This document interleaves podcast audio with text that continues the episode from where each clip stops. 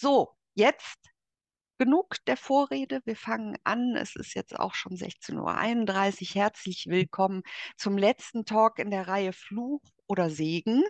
KI in der Kulturpolitik, beziehungsweise auch die Kulturpolitik und die KI, eine Reihe, die von der Kulturpolitischen Akademie an den Start gebracht wurde, weil ein kritisches, kritisches Verständnis zu den neueren Entwicklungen oder zu überhaupt den Entwicklungen in diesem Bereich auch neues Wissen verlangt. Ja, das ist ganz wichtig. Wir haben ja schon in den beiden anderen Talks viele Dinge gehört, die auf den Aufgabenzettel auch der Kulturpolitik gelangen sollten ähm, wir haben letztes Mal über Kulturförderung auch gesprochen, die Frage, welche Rahmenbedingungen ähm, da notwendig sind. Es gilt, sich hier zu positionieren. Man ähm, solle den Prozess auch nicht an sich vorüberziehen lassen. Das hatten wir schon im ersten Talk auch ähm, gesprochen. Und äh, es ist auch sinnvoll, sich diesen Techniken zu öffnen, beziehungsweise damit zu experimentieren. Wir haben darüber gesprochen, dass Kultur möglicherweise auch wegen eines gewissen Vertrauensvorschusses, den Kultur hat in, an dieser Stelle auch ähm, genau richtig ist für eben das Ausprobieren, für äh, Experimentieres, das Experimentieren. Es geht darum, aber auch grundlegende ethische Fragestellungen für den Kulturbereich in diesem Feld zu beantworten. Also künstliche Intelligenz. Wir haben ähm, an diesem Thema auch schon mehrfach das Urheberrecht und die künstlerische Produktion angesprochen. Es war auch in den letzten beiden Talks immer mal wieder so ein Link dahin und heute wollen wir das gezielter tun. Heute wollen wir über die Auswirkungen automatisierter Produktionsbedingungen sprechen und ich muss jetzt mal an dieser Stelle feststellen, dass je tiefer und je mehr ich mich mit dem Thema beschäftige, ich weiß, dass ich nichts weiß. Also ich wirklich da auch ähm, sehr dankbar bin und äh, äh, so eine gewisse Überforderung auch in mir spüre, wenn es um das Thema geht, umso schöner ist es, wenn ich eben auch auf das Wissen von ExpertInnen ähm, zurückgreifen kann. Und ähm, an dieser Stelle begrüße ich schon mal ganz herzlich die Schriftstellerin und Bestsellerautorin Nina George, die KI-Expertin und Kuratorin Sonja Thiel und den Musiker und Musikwissenschaftler Matthias Hornschuh, bei euch sage ich gleich noch ein bisschen mehr, aber das ist eben heute auch wirklich ähm, das Gute. Wir wollen drei kurze Inputs hören von euch, von eurer Einschätzung, euren Beobachtungen und vor allem ähm, euren Empfehlungen auch äh, sehr profitieren hier in diesem Talk. Und ähm, ich lade wieder alle ein. Wir haben es immer so gehalten, dass wir den F- und A-Kasten hier haben für ganz gezielte Fragen. Wir schauen, dass wir nach drei Inputs, drei kurzen Inputs wirklich in die Diskussion kommen und dann auch jede Frage mitnehmen, so gut wir das können. Wir müssen immer gucken, dass wir den roten Faden der Diskussion behalten. Aber das ist die Möglichkeit, sich zu beteiligen. Aber ähm, ganz schnell noch an dieser Stelle, wie wir das immer machen, nämlich unsere kleine Umfrage, weil wir A wissen wollen, aus welchem ähm, Bereich, Arbeitsbereich, die hier Teilnehmenden, das Publikum ähm, uns zugeschaltet ist. Das ist immer ganz interessant. Mal gucken, ob das wie immer auch ein etwas größeren Teilnehmerinnenkreis aus den Kulturinstitutionen gibt. Und dann haben wir noch drangehängt, ich darf nicht wieder vergessen, die zu kommentieren, die Frage, ähm, wer denn künstliche Intelligenz nutzt oder damit Erfahrungen gemacht hat. Das ähm, ist für unsere Diskussion dann vielleicht auch spannend, die wir ja dann auch noch mal gezielter zu den Praxiserfahrungen vielleicht ähm, führen können. Nicht vergessen, auf Absenden zu drücken, damit wir dann auch jede Auswertung mitnehmen können. Und ich beende das jetzt mal, damit wir auch möglichst gleich zu den wichtigen Inputs kommen können. Also wieder doch ein leichter Überhang an Kulturinstitutionen. Kulturelle Bildung ist auch wieder gut vertreten mit 15 Prozent. Das finde ich immer ganz äh, gut persönlich. Kulturverwaltung ist auch dabei, Kulturpolitik ein kleiner Prozentsatz Und aus den anderen Bereichen, da gilt auch wieder gerne auch nochmal in den Chat reinschreiben, welcher Bereich das denn ähm, ist, vielleicht, damit wir noch ein bisschen mehr auch erfahren. Und gelegentlich nutzen doch ähm, hier 36 Prozent die künstliche Intelligenz, 15 Prozent gar nicht und 22 Prozent häufig. Das nur ganz kurz zu unserer kleinen Umfrage. Vielen Dank dafür. Und jetzt geht es eben tatsächlich auch in Medias Res ins Eingemachte sozusagen. Und da darf ich als ersten Inputgeber Matthias Hornschuh vorstellen. Und ich habe von deiner Webseite abgeschrieben. Er ist Komponist, Musiker und Musikproduzent, Funktionär, Aktivist, Musikwissenschaftler, Kurator und Moderator. Interessant auch die Art und Weise, wie du es sortiert hast, weil das sagt, glaube ich, auch schon relativ viel ähm, auch aus über deine ähm, ähm, auch Beteiligung jetzt bei dem Thema. Äh, du unterrichtest an verschiedenen Hochschulen. Unter anderem hast du auch den Fachkongress Soundtrack Cologne mit aufgebaut. Also das ist so das Betätigungsfeld für äh, dich als Musiker und Musikwissenschaftler. Du bist Filmkomponist und ähm, hast aber, und das ist jetzt hier natürlich heute deine Rolle, der Hut, den du aufmachst, dich sehr im Kultur- und Urheberrecht äh, engagiert, äh, auch in der Kulturpolitik. Ähm, du bist mehrfach ausgezeichnet auch in diesem Bereich für dein Engagement. Du bist Vorsitzender des Berufsverbands Mediamusik, du bist im Vorstand vom Kulturrat NRW, im Präsidium des Landesmusikrats und im Aufsichtsrat der GEMA. Das sind alles wahrscheinlich auch äh, Bereiche, die du überblickst jetzt für unser Thema auch nochmal.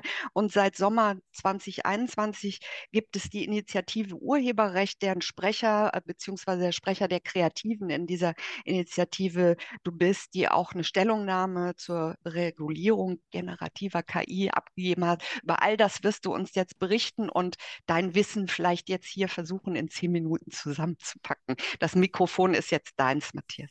Ja, vielen Dank. Also alles, all das davon werde ich nicht schaffen. Ähm, aber ähm, eins muss ich doch kurz korrigieren. Die Initiative Urheberrecht gibt es seit deutlich über 20 Jahren. Ich habe nur im Sommer 2021 den juristischen Sprecher Gerd Pfennig ähm, beerbt, ähm, weil er einfach irgendwann ähm, gesagt hat, es reicht ihm jetzt auch mal.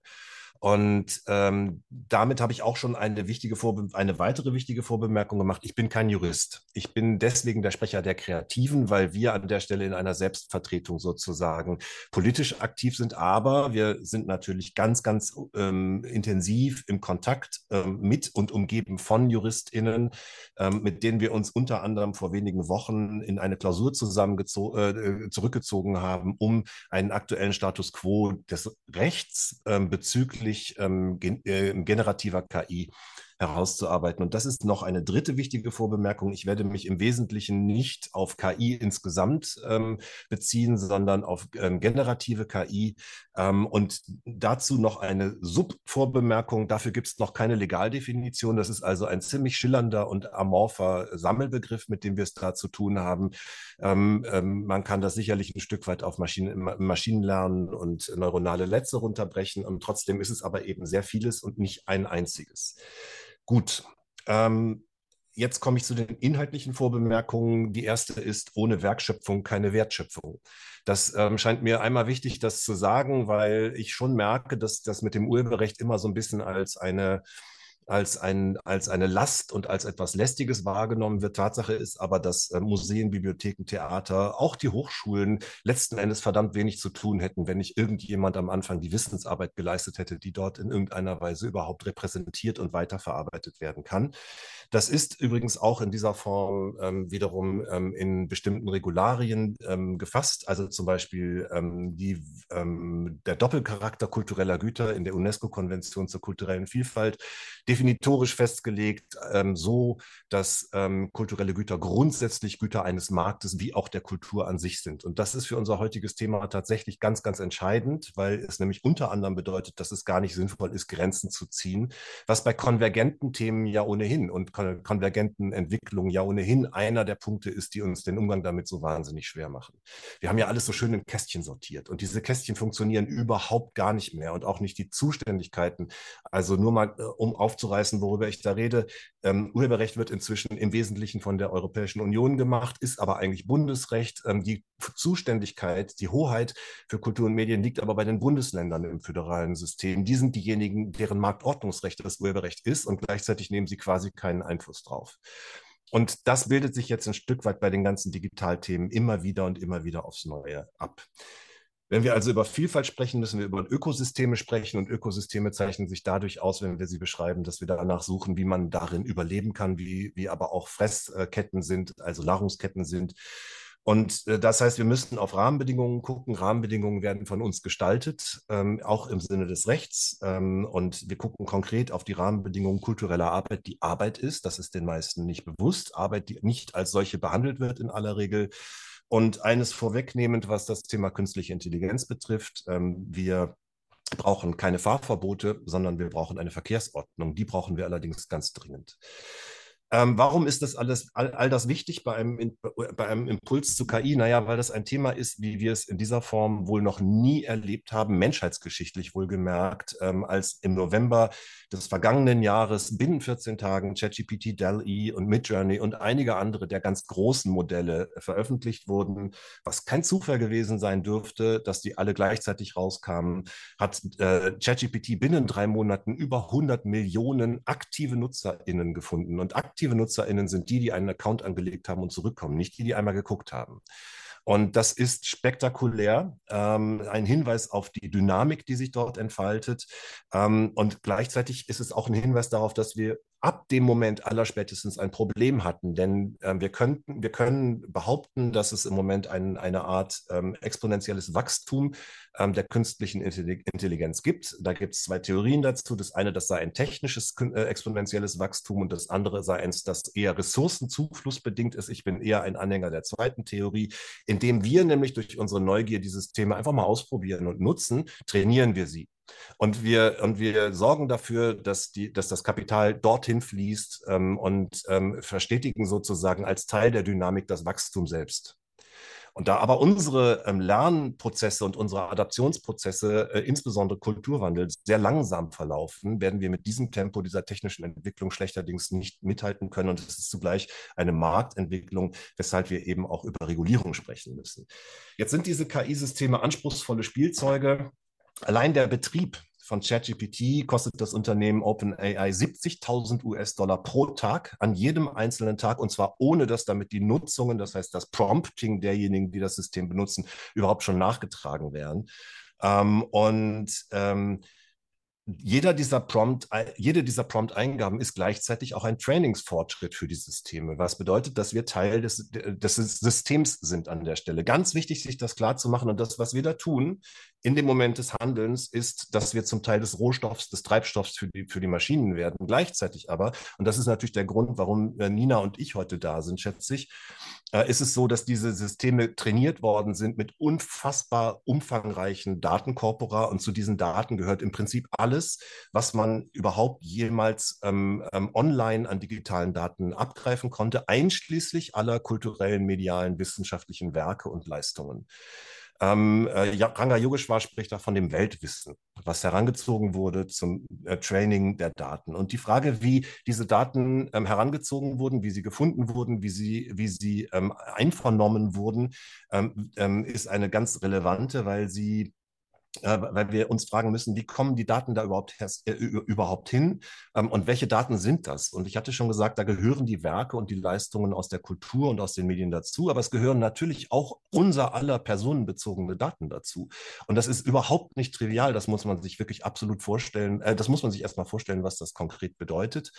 Ähm, da sind zum Beispiel Kranken, Krankenakten mit dabei oder da sind unsere Mobildaten, sofern sie irgendwo mal rum, äh, ungeschützt rumlagen, mit dabei.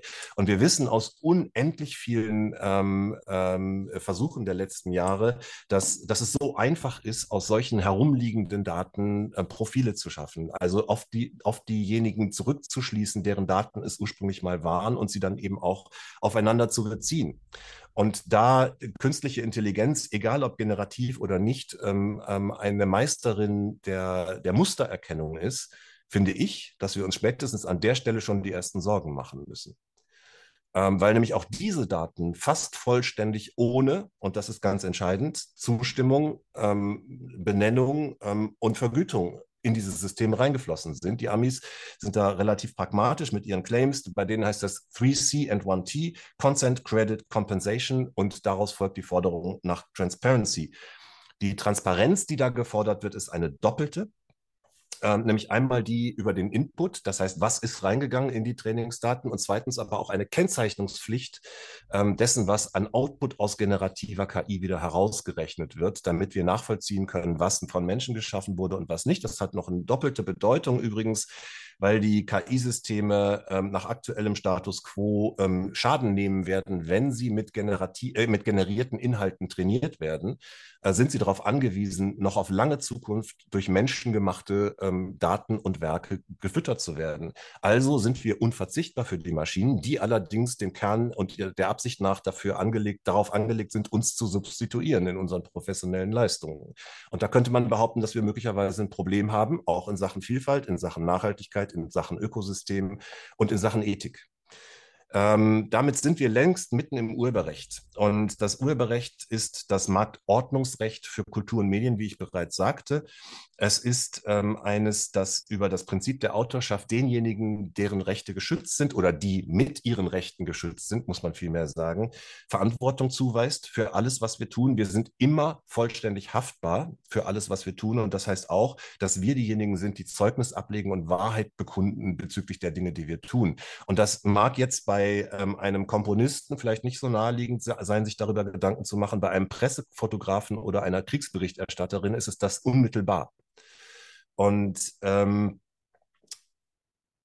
dieses Urheberrecht, über das wir hier sprechen, hat zwei wesentliche Kerne. Das Persönlichkeitsrecht, was quasi identisch ist übrigens mit dem Recht auf informationelle Selbstbestimmung, weil nämlich eine natürliche Person in, ihrem, in dem Verhältnis zu dem von ihr geschaffenen Werk geschützt ist und die Annahme im Raum steht, was ich der, dem Werk antue, ähm, kann die Person, die damit verbunden ist, schaden, schädigen. Und genau diese Konstruktion haben wir beim Recht auf informationelle Selbstbestimmung, weil nämlich da davon ausgegangen wird, dass wir als natürliche Personen mit uns verbundene, personenbezogene Daten haben. Und alles, was mit diesen Daten angestellt ist, angestellt wird, ist ähm, geeignet, uns zu schädigen.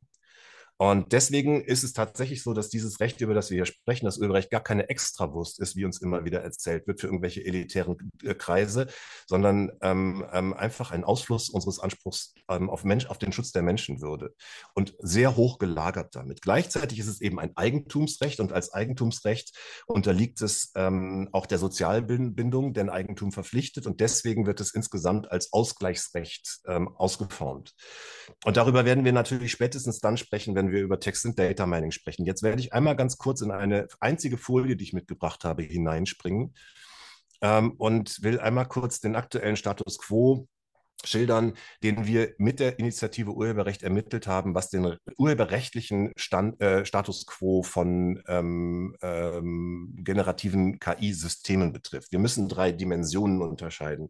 Die erste ist die Input-Ebene, dann haben wir die Verarbeitungsebene und schließlich die Output-Ebene. Auf der Input-Ebene hier links abgetragen müssen wir zwei, zwei Unter Unterscheidungen vornehmen, nämlich die zwischen Scraping, also dem Besorgen der Daten und dem Training, das ist der Vorgang, mit dem die dann einmal besorgten Daten zum Lernen herangezogen werden. Wir können inzwischen sicher sagen, nachdem wir mhm. das ähm, in einer Klausur mit sehr vielen ähm, ähm, KI-ExpertInnen besprochen haben, dass ähm, ähm, eine Vervielfältigung stattfindet an dieser Stelle. Eine Vervielfältigung ist genau der Gegenstand, die eine Lizenzierung im Urheberrecht notwendig macht. Das heißt, wir haben Kopien, die in Datenbanken hinterlegt werden. Das ist ein urheberrechtlicher Tatbestand. Also muss eine Genehmigung vorliegen und es gibt eine urheberrechtliche Regulierung aus dem Jahr 2019 ähm, aus der Urheberrechtsrichtlinie, das ist das sogenannte Text and Data Manning äh, in, in, Deutschland umgesetzt in Paragraph 44b der Urheber, äh, des Urheberrechtsgesetzes, die besagt, dass unter Umständen, unter bestimmten Umständen ähm, ähm, Werke und äh, Leistungen ähm, aus dem urheberrechtlichen Bereich ähm, zum, ähm, äh, für Forschungszwecke herangezogen werden können. Es gibt Uneinigkeit darüber, ob das einschlägig ist für ähm, KI und zumal für kommerzielles KI. Dann er findet das Training statt und in diesem Trainingsprozess wird ähm, eine Parametrisierung vorgenommen. Das ist ein unscharfer Nicht-Informatikbegriff. Ähm, das heißt, wir werden aber anschließend auf jeden Fall keine Vervielfältigung im engeren urheberrechtlichen Sinne der Werke noch in dem Model haben, sondern irgendeine Art abstrakter Repräsentation, in dem Binnenverhältnisse von Einzelteilen ähm, abgebildet sind. Ähm, jedenfalls ist es ein System, was ähm, nicht mehr als Datenbank beschreibbar ist und nicht mehr als Vervielfältigung oder Kopie mhm. beschreibbar ist, was aber gleichzeitig die Fähigkeit besitzt, Reprä äh, ähm, Reproduktion vorzunehmen. Ganz entscheidend. Reproduktion wäre schon wieder ein Vervielfältigungstatbestand und schon wieder im Urheberrecht. Dann sind wir auf der Output-Ebene.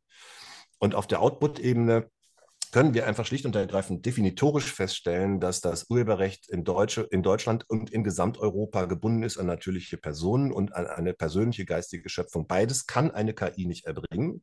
Deswegen kann es kein Werk sein, deswegen gibt es keinen urheberrechtlichen Schutz. Das ist der aktuelle Status quo. Was wäre aber, wenn ich jetzt assisted arbeite, also eine KI wie eine Sample-Schleuder benutze und mir die Dinge zu eigen mache und, mir, und, und so mit ihnen arbeite, dass sie nicht mehr als sie selbst erkennbar sind, dann gibt es überhaupt kein Problem. So, so, wie es das im Film und im, in der Musik auch im Sampling nicht gibt. Und das heißt, an der Stelle brauchen wir uns möglicherweise über eine Erweiterung des Rechts keine Gedanken zu machen. Das ist aber dann in der Hand der künstlerisch Tätigen. Ähm, ganz entscheidender Punkt auch noch, auch wenn wir gerade über, über Ethik sprechen wollen, wir haben eine Situation, wo über Voice Cloning die Stimme plötzlich separierbar ist von der Person. Das hat es nicht gegeben, das ist im Recht auch gar nicht vorgesehen, dass das, weil es eigentlich ja tech, außertechnisch gar nicht möglich ist. Ähm, und das kriegen wir im Urheberrecht nicht gegriffen. Ähm, wenn jetzt also die Stimme von Emma Watson Mein Kampf liest und Emma Watson kann nichts dagegen tun, dann ist das etwas, was wir mit dem Urheberrecht nicht gegriffen kriegen mm. oder konkreter mit dem Leistungsschutzrecht, weil kein keine Aufnahme vorliegt und keine Leistung vorliegt, weil das ja generiert wurde. Also können wir es nicht schützen, nicht, nicht gegriffen kriegen. Und schließlich ist das Ganze ähm, folgenreich für den, für den Bereich der kollektiven Rechtewahrnehmung, weil natürlich jemand, der automatisiert produziert, nicht berechtigt ist, ein Werk für sich anzumelden, was kein Werk ist und nicht von ihm geschaffen wurde. Ähm, da wird es also in Zukunft einige Auseinandersetzungen geben, wie man damit, umgeht. Und wir haben also jetzt die Frage im Raum, haben wir es mit Text und Data Mining überhaupt zu tun? Haben wir es möglicherweise mit einer im Urheberrecht äh, verorteten neuen Nutzungsart zu tun, wenn wir den Trainingsprozess genauer angucken? Über die Verarbeitung wissen wir nichts. Das ist auch die klare Aussage der Informatik. Das ist eine Blackbox. Da gucken wir auch gar nicht weiter rein. Und was, das Ur was, was die urheberrechtliche Beschreibung des Outputs betrifft, kann es sein, dass wir das im Urheberrecht nicht abgebildet kriegen, sondern dass wir da so sogar sowas wie ein generative KI-Recht für brauchen, was dann ein möglicherweise ganz neues wäre. Mhm. Das soll für den Moment reichen. Es stehen also wesentliche Fragen im Raum und es wird unendlich viel Ärger vor Gerichten geben. Alleine in den USA sind im Moment 160 teils extrem große äh, ähm, Klagen anhängig. Zum Beispiel hat die New York Times OpenAI verklagt. Und wenn die New York Times obsiegen sollte, müsste OpenAI nach, OpenAI nach aktuellem Stand das Model, also das Ergebnis des Trainings, löschen, weil nämlich aus dem Model nichts entlernt werden kann. Was also einmal reingegangen ist, kriegt man nicht wieder raus. Und wenn sich mhm. zeigen sollte, dass die Rechtsgrundlage nicht existiert hat für, den, für das Training, dann kann die einzige Folge nur sein, dass man das Modell löschen muss. Und ob das eine, ein, Modell, äh, ein gedankliches Modell ist, mit dem wir wirklich so umgehen wollen, ist wirklich die Frage. Vielleicht ist es sinnvoller, dass man versucht, aufeinander zuzugehen und Lösungen zu finden. Vielen Dank. Ja.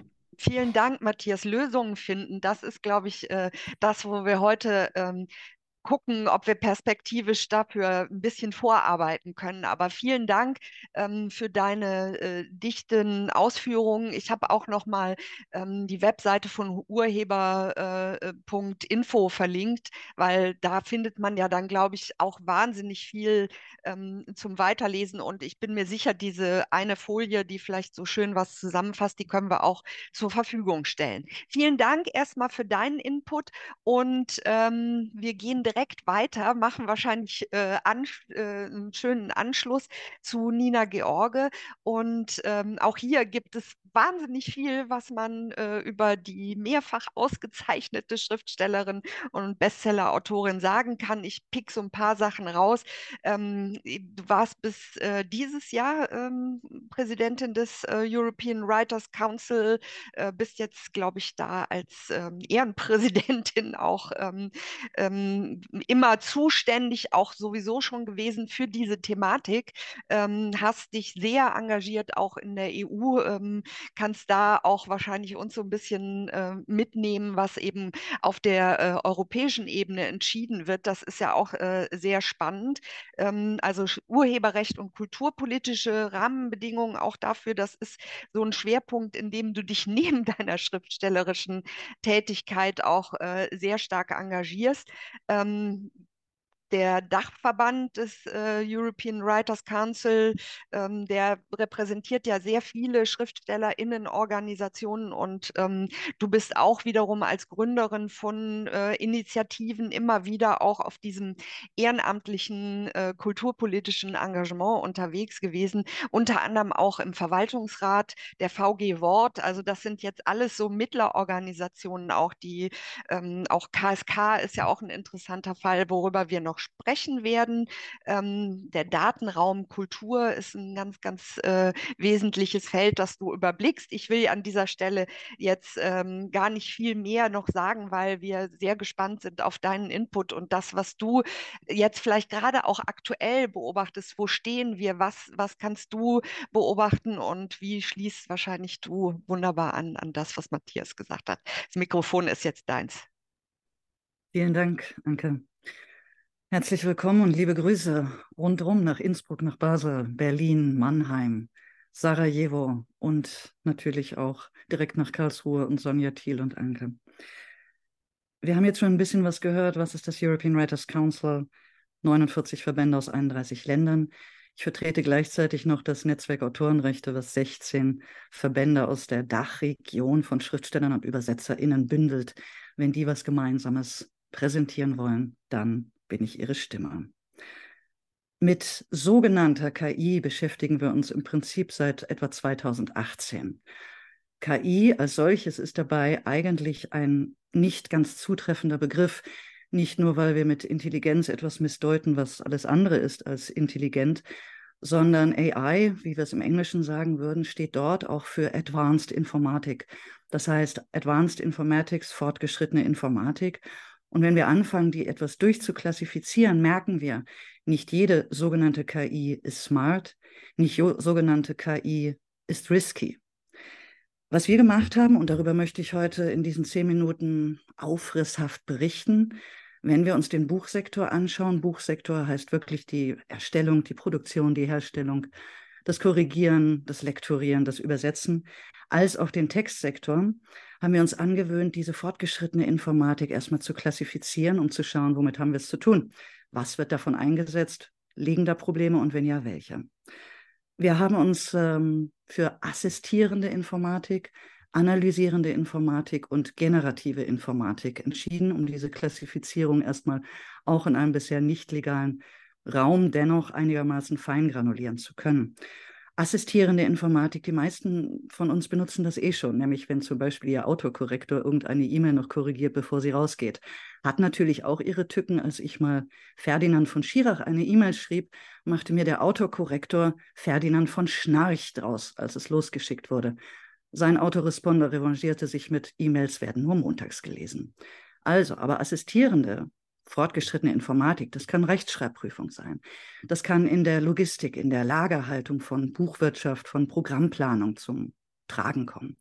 Assistieren kann die Bildbearbeitung sein. Ist das risky? Ist es nicht. Kommen wir zur analysierenden Informatik, die im Prinzip auch einen Teil des sogenannten KI ähm, darstellt. Es wird einiges schon analysiert im Buchsektor, angefangen bei den Leserinnen und Lesern.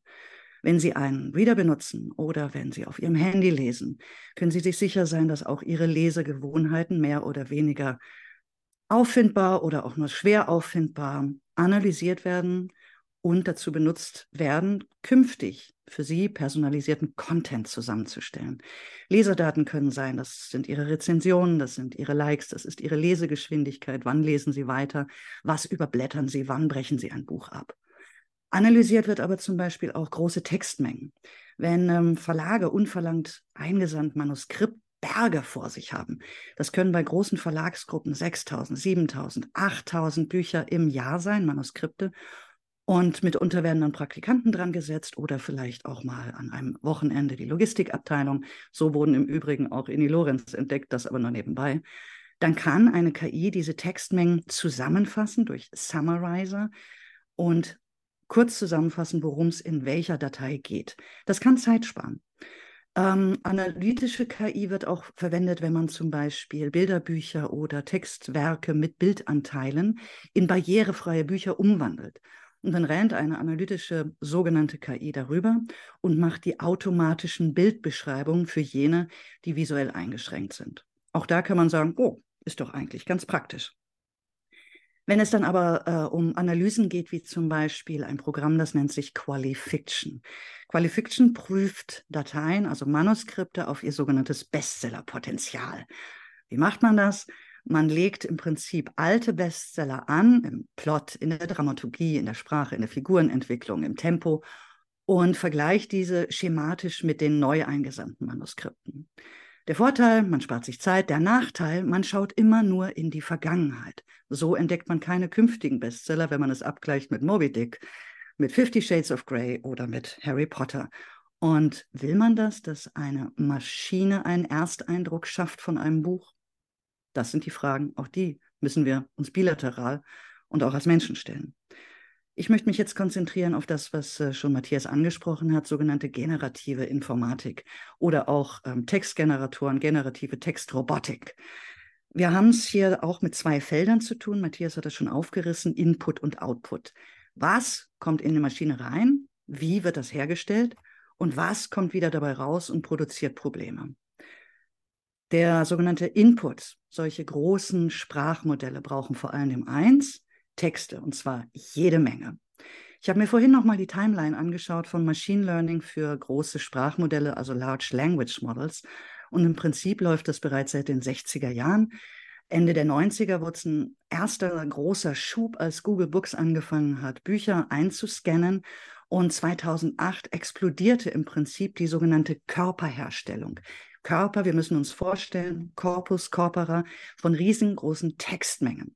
Und Textmengen heißt, das können Bücher sein, die urheberrechtlich geschützt sind. Es können Webseiten sein, Wikipedia-Einträge, Ihre Rezensionen, die Sie auf Amazon hinterlassen, bei der IMDB, bei Goodreads, Ihre Facebook-Kommentare, Twitter, heißt ja jetzt X. Ähm, es können SMS sein, es können sogar auch die Antworten von Studierenden sein, wenn sie auf Fragebögen oder Tests antworten. Es gibt überall auf der Welt Dutzende, aber Dutzende sogenannte Körper, Corpora, die als Grundlage für nicht menschengesteuertes, selbstlernendes Machine Learning benutzt werden, damit durch verschiedene Datenprozesse ein Textgenerator erstellt werden kann. Der beruht im Prinzip auf Mathematik und Algorithmen. Er denkt sich immer, was ist das wahrscheinlichste nächste Wort, was erscheint? Bisschen langweilig hört sich das an. Immer nur das Wahrscheinlichste. Da sind wir auch schon fast bei dem Drögen, bei dem Öden, bei dem politisch Überkorrekten, bei dem zensierten Auswurf. Aber ein Problemfeld möchte ich noch aufmachen. Wir wissen, dass neben den Daten, ob nun kulturelle Werke oder persönliche Daten von Bürgerinnen und Bürgern und Daten, heißt auch Ihre Rezension, Ihr Facebook-Post. Ähm, die Quellen sind Piraterieseiten. Immerhin, Book 3, The Pile, Books 2 und äh, noch ein weiterer Korpus konnten schon identifiziert werden. Da stecken 200.000 Titel drin in mehreren Dutzend Sprachen von Piraterieseiten, BitTorrent-Piraterieseiten heruntergeladen, um Körper zu erstellen. Was mich daran besonders kränkt, ist auch, dass auch zwei Bücher von mir da drin sind. Und das sind die schon seit über acht oder neun Jahren. So lang ist diese Benutzung, diese Herstellung, widerrechtliche Herstellung von Textkörpern geht die schon zugange. Ich wurde nicht gefragt, ich wurde nicht vergütet, ich kriege die nicht wieder raus. Ich könnte es jetzt so machen wie 18 Kollegen und Kolleginnen aus den USA, George R. R. Martin, Jonathan Franzen, Jody Picoult, John Grisham, die eine Sammelklage gegen OpenAI eingerichtet haben.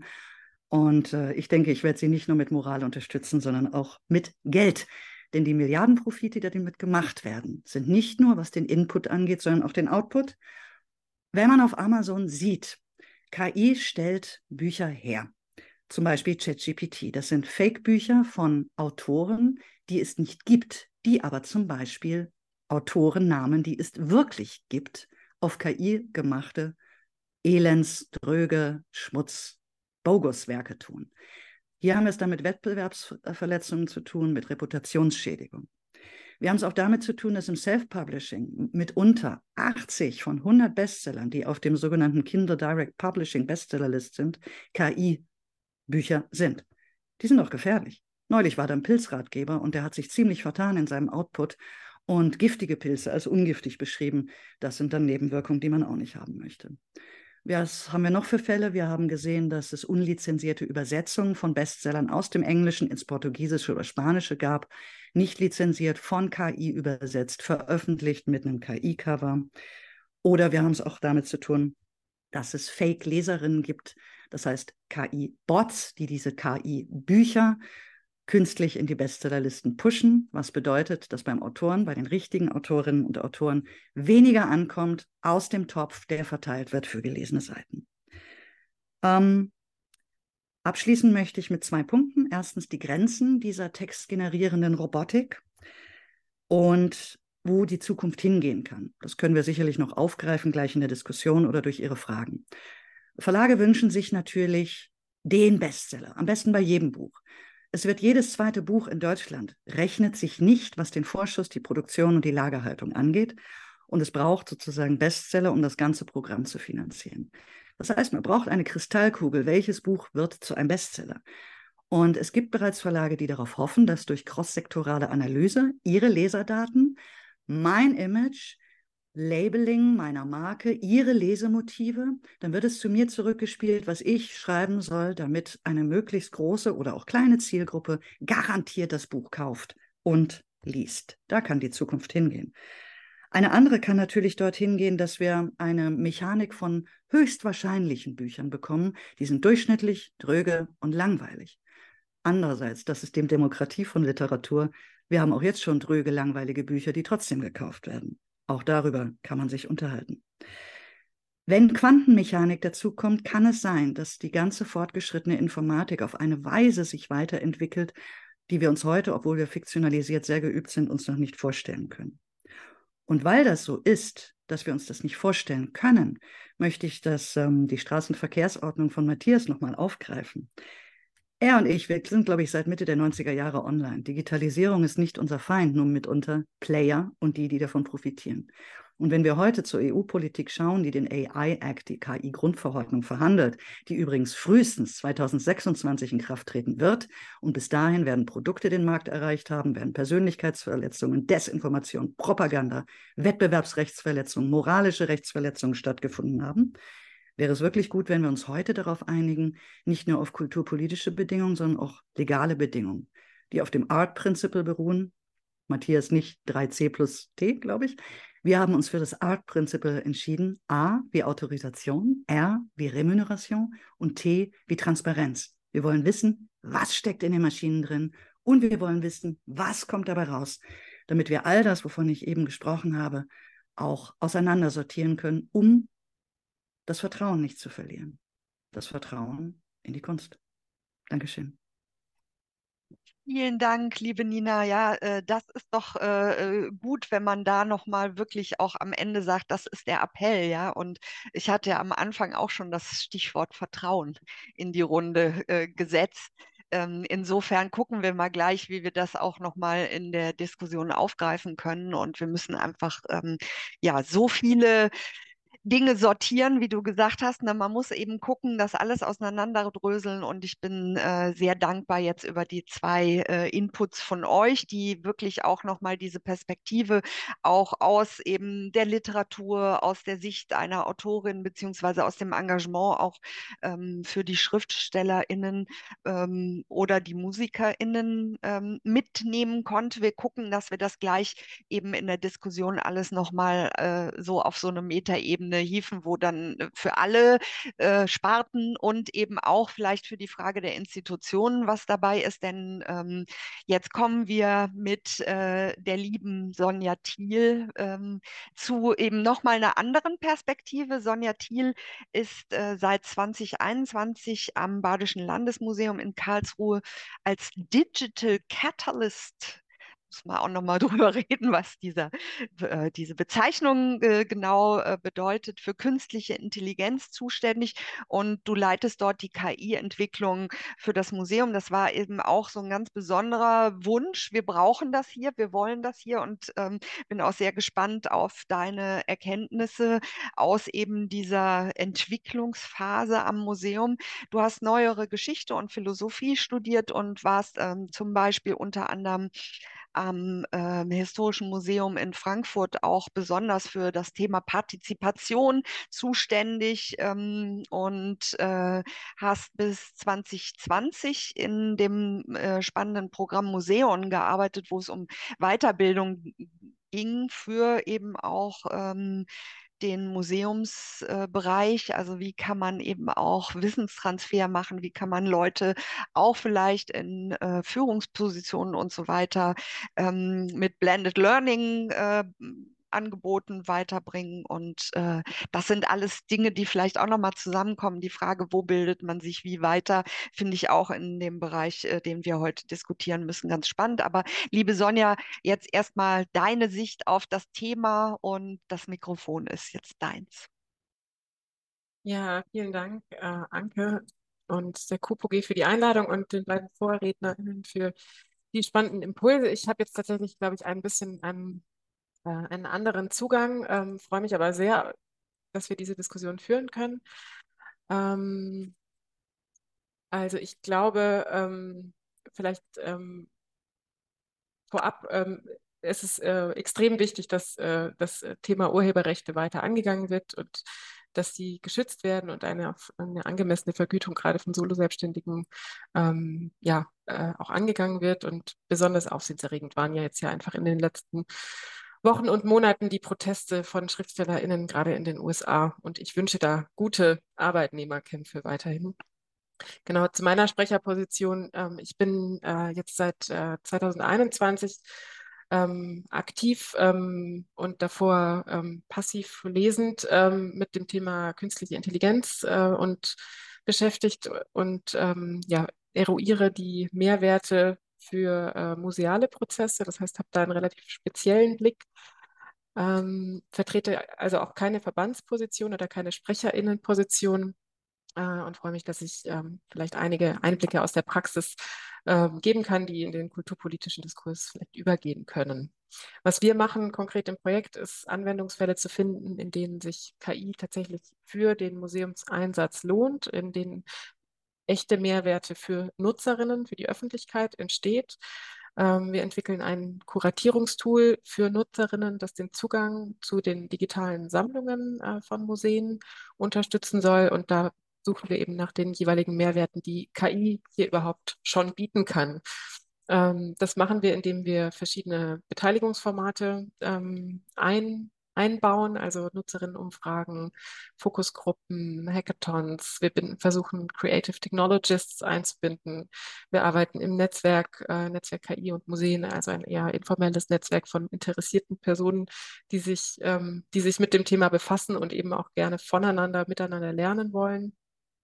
Im Rahmen dieses Netzwerks KI und Museen ähm, ähm, haben wir in den letzten Jahren schon verschiedene, äh, vor allem auch ethische, also technische, aber auch ethische oder Haltungsfragen diskutiert. Ich denke, das ist sehr, sehr wichtig, äh, dass äh, da so ein Austausch stattfindet. Ähm, wir hatten zum Beispiel bereits 21 auch im Rahmen der KUPOG so eine, eine Session zu äh, KI-Ethik. Ähm, da wurde hm, von Museumsmitarbeiterinnen ähm, und äh, den Teilnehmenden dieser Session zum Beispiel schon definiert, äh, wir wollen eine KI, äh, die Reflexion und Forschung befördert, die transparent und nachvollziehbar ist, die die Arbeit erleichtert und Prozesse verbessert und die die Zugänglichkeit für Kulturnutzerinnen erhöht. Ähm, es wurde, äh, muss immer unterschieden werden in musealen Prozessen, ob's, äh, ob sich KI eben an die Öffentlichkeit richtet oder an interne Prozesse. Das ist eine ganz wichtige Vorunterscheidung, die man immer äh, klar haben muss. Ähm, denn äh, mit KI sind, wie wir alle wissen, immer viele Hoffnungen und Versprechungen verbunden, ähm, die äh, eben auch ganz gerne so an die eigenen eben an die eigenen Arbeitsprozesse angelegt werden. Das heißt, diese Hoffnung, dass die KI in Anführungsstrichen schnell mal alles erledigt, ist in internen Prozessen ja immer ganz schnell da. Ähm, eben schwieriger ist es dann, die vorhandenen KI-Verfahren, die da sind, für Nutzerinnen ähm, mit einem Mehrwert zugänglich zu machen. Wir hatten außerdem letzte Woche diese spannende Herbstakademie der, äh, der KUPOG zum Thema Systemupdate. Äh, da hatten wir eine kleine Session, bei der es schon, äh, bei der schon diskutiert wurde. Und ich denke, das ist keine Überraschung, ähm, dass wir auf jeden Fall mehr Wissen benötigen über das Thema künstliche Intelligenz im Museums- und Kultursektor. Äh, dass wir eben so etwas wie Über UbersetzerInnen brauchen zwischen den Domains, also zwischen der Kulturdomain und der Tech-Domain äh, und eben auch der Öffentlichkeit, um tatsächlich ähm, KI-Technologien sinnvoll in eine kulturelle Produktion und Anwendung zu bringen. Ähm, also es wurde, wird immer wieder in den Diskussionen festgestellt, dass die Gap ähm, zu groß ist aktuell noch zwischen den Wissenmöglichkeiten und der äh, konkreten Anwendung. Ähm, wenn man es kuratorisch betrachtet, ähm, glaube ich, kann man, äh, äh, kann man auch zurückgehen in die Geschichte und äh, schön sehen, wie, ähm, ja, wie KünstlerInnen, äh, also kreative KünstlerInnen oder neugierige KünstlerInnen sich ähm, ja, mit den Möglichkeiten der Technologie schon äh, befasst haben, also ähm, Lit Literat zur Literatur, ne? One the Road, ähm, also eine, eine, eine, ein Roman, der gemeinsam mit einer KI erstellt wurde. Ähm, oder der äh, Kurzfilm Sunspring, ne, bei dem gemeinsam mit einer KI ein Drehbuch erstellt wurde. Ähm, da, es gibt aus allen Kultursparten schon frühe Beispiele für ähm, ja, KI oder Co, co-kreativ mit KI erstellte, erstellter Kunst. Ähm, aus der, ähm, ja, aus der bildenden Kunst, da wird da immer ganz gerne Obvious, das Künstlerkollektiv Obvious genannt oder auch äh, Noll, die Computer Art, ähm, schon, die schon, schon früh ähm, in, den, in den 60ern erstellt wurde.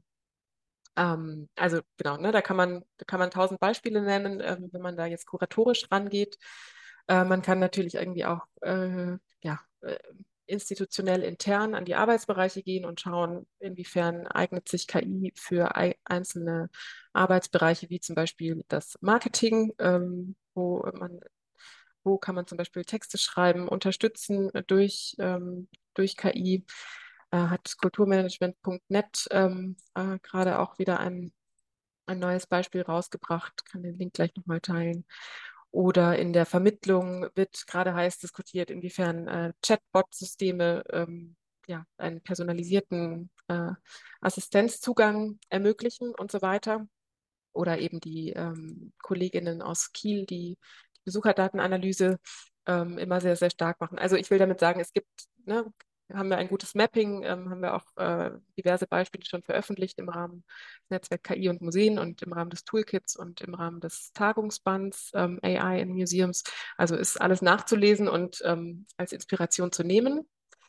Und jetzt komme ich zur Frage ähm, ähm, des Talks. Wie sehen denn die Auswirkungen von automatisierten Produktionsbedingungen im konkreten Arbeitsalltag aus? Und da, denke ich, kann man sagen, dass äh, die neuen Möglichkeiten oder auch die alten Möglichkeiten ähm, bei, ja, ich denke, im, äh, im, bei, beim Personal durchaus auch Stress auslösen äh, und äh, auch durch äh, reale Auswirkungen bereits jetzt auf dem Arbeitsmarkt haben. Und das ist bei einigen Berufsgruppen, die ja jetzt hier auch stark vertreten sind, ähm, jetzt schon der Fall.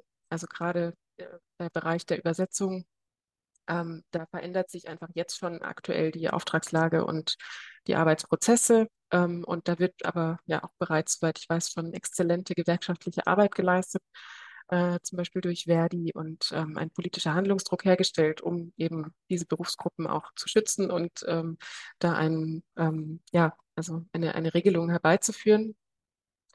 Ähm, ich denke, dass äh, KI-Verfahren in, also in, in meinem aktuellen Bereich, dem Museumsbereich, ähm, auch so lange noch Stress auslösen werden, solange die Mehrwerte, die Vor- und Nachteile äh, noch nicht schnell genug beurteilbar sind. Ja, also solange die, die Arbeitsprozesse, die vorhandenen Arbeitsprozesse nicht sofort durch ähm, KI-Verfahren äh, unterstützt werden, sondern da die Anpassungs, ne, das ist jetzt mein Stichwort, die Anpassungskosten noch zu hoch sind, ähm, löst das äh, eher Irritationen und Ungeduld aus. Hinzu kommen dann natürlich die üblichen diffusen Ängste und Unklarheiten sowie die sich reproduzierenden Argumente zu Bias oder Worthülsen zu Transparenzforderungen, ähm, die dann häufig ein äh, produktives Gespräch erschweren. Ähm, ich denke, dass in meinem Bereich ähm, ein sachliches Verständnis für den Umgang mit KI-generierten Ergebnissen, das heißt tatsächlich den, also den, zum Beispiel den, den JSON-Dateien mit äh, Codes und Embeddings äh, oder eben generierten Text oder neuen Bildern, ähm, ein, ein sehr ähm, ja, ein, ein hohes ähm, technisches Verständnis äh, erfordert und auch ein iteratives Mindset, wie denn eigentlich mit diesen konkreten Ergebnissen ähm, umzugehen ist und dass das ähm, an weiten Stellen noch fehlt. Also da, ich glaub, denke, da haben wir einfach einen weiteren Bildungsbedarf. Ähm, das äh, Spannungsfeld zwischen einerseits ähm, den Erwartungen, dass die KI schnell mal alles erledigt und alle Probleme löst und der Realität der KI-generierten Ergebnisse, die man eben auch immer im Einzelfall dann anschauen muss ähm, und die häufig auch viel Anpassungsbedarf und ähm, Qualitätsmanagement erfordern.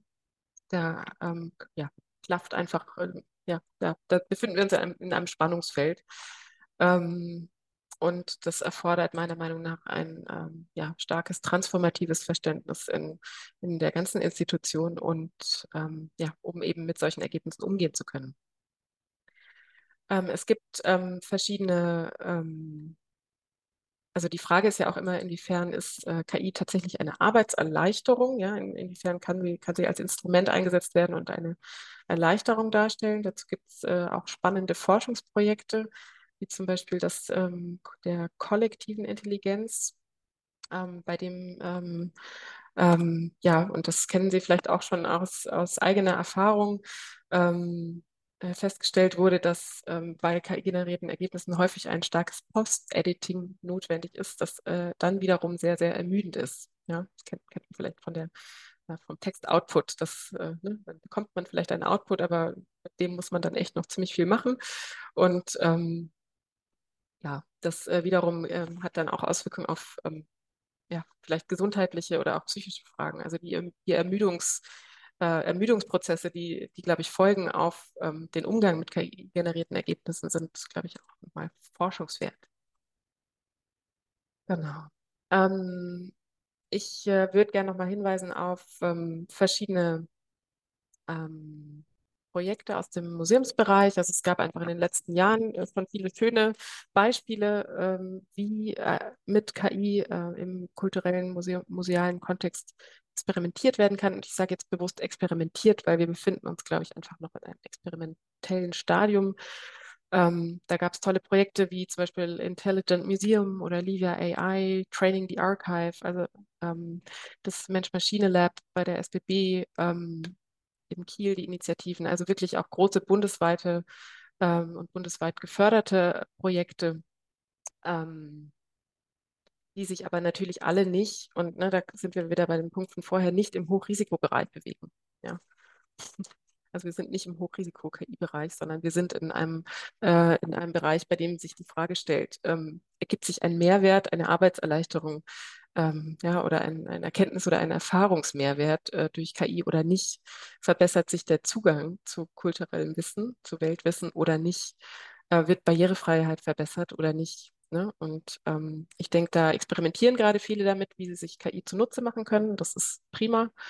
Ähm, und ich denke aber auch, wir brauchen ähm, insgesamt davon ähm, mehr, mehr Experimente äh, in der Breite, also nicht nur in Leuchtturmprojekten, sondern in der Breite und auch ein kulturpolitisches Verständnis für diese notwendigen Experimentierräume. Also wir brauchen dafür, glaube ich, weiter Zeit, Raum und Ressourcen, um uns mit den äh, ja, Implikationen auch der Technologie weiter zu beschäftigen. Hm. Ähm, hm. Hm. Jetzt, jetzt habe ich noch eine Minute. Hm? Okay. Ähm, Gut. Ähm, ja, ich, dann, dann lasse ich es vielleicht mal ähm, erstmal dabei und wir, wir gehen mal noch, wir gehen dann einfach in der Diskussion weiter mit den anderen Punkten, die ich mitgebracht habe. Genau, vielen Dank, Sonja. Sorry, ich ähm, gucke immer so bei zwölf Minuten, räusper mich nicht immer, wenn es dann äh, rausläuft aus der Zeit, weil ich sehe schon, der F&A-Kasten läuft voll. Um Gottes Willen, da ist so viel schon drin. Ähm, ich, Matthias, die ganz erste Frage, ne, die da drin steht, die nehme ich jetzt mal nicht äh, rein. Herr Büchel wollte dich irgendwie ganz persönlich was fragen über ein Archiv, was er an den Start bringt. Ähm, vielleicht machen wir es so, ich habe ja immer eure Webseiten Hm. und so verlinkt, der kann dir vielleicht dann auch gezielt schreiben, ja, wenn, wenn Das könnte ich aber auch gar nicht beantworten, tatsächlich. Ah, okay. Weil, weil das das nicht noch. auf regionaler Ebene verhand, verhandelt Okay. wird, sowas. Alles klar. Dann, äh, ich, ich mache jetzt hier äh, eine Frage nach der anderen ähm, mal schön weg. Also, Herr Büchel, vielleicht gibt es irgendwo anders noch Leute, die ihren, ihre Frage da beantworten könnten. Ich gehe mal äh, gucken, ähm, was es gab jetzt einzelne. Also, erstmal vielen, vielen Dank für den Input und auch, also ich glaube, da müssen wir auch wieder gucken. Da sind so viele Dinge auch wichtig angesprochen. Ich habe gesehen, ihr habt alle auch notiert. Ähm, äh, euch wahrscheinlich schon Gedanken auch bei den jeweiligen anderen Inputs gemacht. Ähm, ich würde aber sehr gerne, weil ich finde das immer sehr gut und motivierend, wenn wir die Fragen aus dem Kasten auch Mhm. nehmen, da mal mit anfangen, weil da äh, greife ich mal eine Frage raus, die an Nina George gestellt wurde, aber ich könnte mir vorstellen, dass das auch so ein Anfang sein Mhm. könnte für unsere Diskussion. Ist maschinengenerierter Output gefährlich für Sie wegen der nicht vorhandenen Verteilungsgerechtigkeit, Verarmung der KünstlerInnen oder wegen der Standardisierung des Outputs, Verarmung der Kunst? Das ist interessant. So zwei Dinge, die, glaube ich, auch beide schon angesprochen wurden. Welche Verantwortung, jetzt kommen wir zu der eigentlichen Frage, sprechen Sie den KonsumentInnen zu? Nina, vielleicht da direkt mal drauf. Okay. Äh, Wir wissen, dass das, was bei Textrobotik rauskommt, meistens halluziniert. Das bedeutet, es werden Ereignisse, Personen, Kontext und ähnliches erfunden.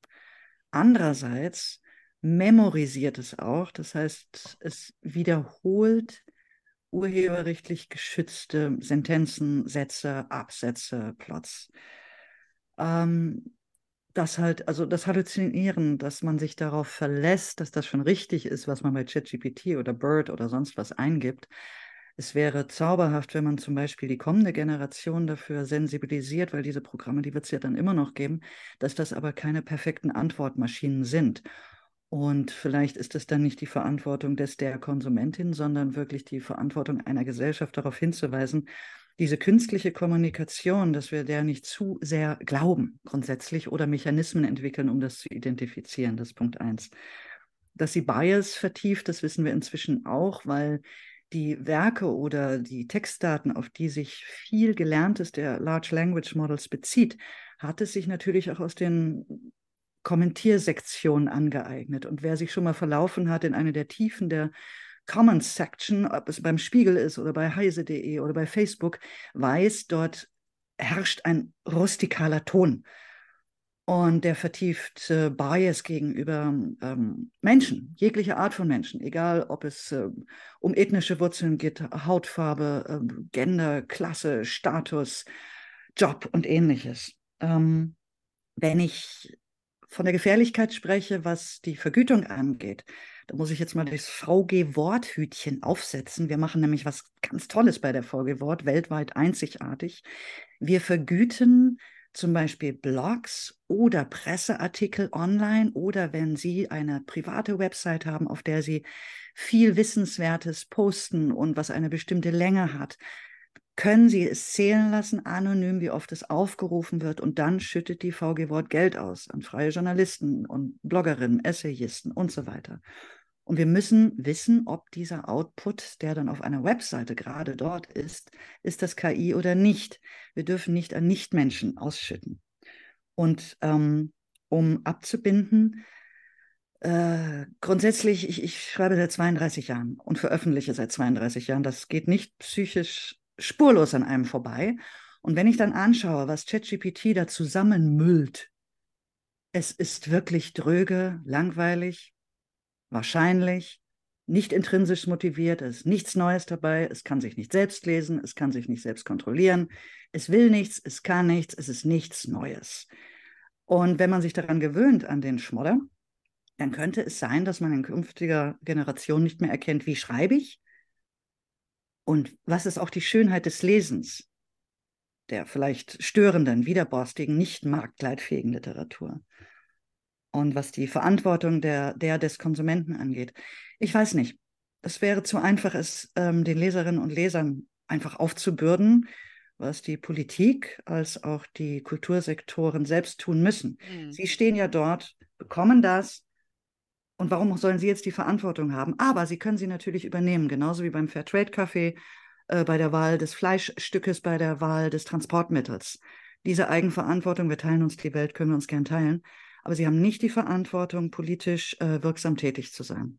Mhm sowieso nicht, aber äh, ich finde diese, diese Perspektive, die du jetzt aufgetan hast, Matthias, du hast dich auch direkt spontan gemeldet, weil das kann man ja von der Literatur auch wahrscheinlich auf die Musik übertragen und diese generelle Frage, ne, Verarmung der Kunst finde ich eigentlich ganz schön, diesen ja. Begriff. Ja, also ähm, äh, erstmal im Anschluss an das, was Nina sagte, was soll eine Maschine, die kein, keine Weltkenntnis hat und keinen Weltbezug hat, die die Welt, die an der Welt nicht teilnimmt, uns eigentlich Erzählenswertes über das Leben erzählen? Das ist doch eine absur völlig absurde Vorstellung und die ganze Diskussion, die wir im Moment führen über, ähm, über ähm, die angebliche, das angebliche Beleidigtsein der, der Kulturschaffenden, die sich jetzt gegen die Maschinen wehren und versuchen, die Maschinen, äh, Maschinen zu stürmen, das ist äh, eine so vulgar, vulgarisierte ähm, Debatte zum Teil, dass, dass, dass, ähm, dass es schwerfällt, überhaupt wieder in eine Ernsthaftigkeit zurückzukommen tatsächlich. Also ähm, Bezug, Bezug nehmend auf die Frage, die ich im Moment gerade nicht mehr sehen kann, darum musste ich versuchen, sie zu, zu ähm, ähm, erinnern ähm, finde ich eines ganz, ganz interessant. Ähm, das ist jetzt ein bisschen ein Wortspiel, aber ich finde es auch nicht, nicht so richtig zufällig, dass das sich so anbietet, dass nämlich generativ und generisch so nah beieinander liegen.